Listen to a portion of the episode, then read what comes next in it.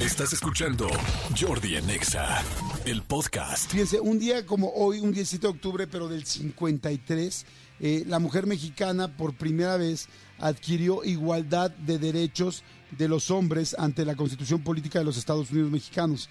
O sea, fue la primera vez que la mujer tuvo los mismos derechos que los hombres. Este, en, el, en 1953, eh, la verdad es que dices, wow, qué impactante, ¿no? O sea, yo como, pues como hombre, ya, ya olvídense del género, ¿no? como mexicano, como persona, como ser humano, digo, ¿cómo puede ser que durante tanto tiempo las mujeres no tenían los mismos derechos que los hombres? O sea, es como que no me cabe en la cabeza que, que el mundo entero vivió así durante tantos años, ¿no?